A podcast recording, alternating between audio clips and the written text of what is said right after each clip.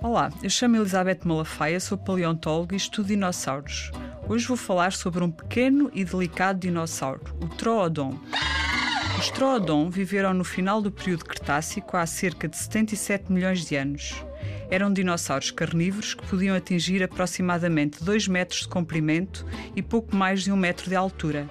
Eram, portanto, animais pequenos em comparação com outros dinossauros que viviam na mesma altura, como por exemplo os tiranossauros ou os saurópodes. Oh, Elizabeth, como é que eles sobreviveram no meio de tantos dinossauros gigantes? Os paleontólogos acreditam que os Troodon eram mais inteligentes do que a maioria dos outros dinossauros, porque tinham o cérebro grande relativamente ao tamanho do seu corpo.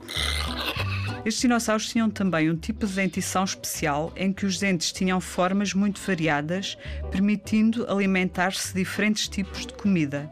Possivelmente pequenos mamíferos e lagartos seriam a sua refeição preferida, mas as longas garras que possuíam indicam que poderiam também atacar presas maiores, especialmente se caçassem em grupo.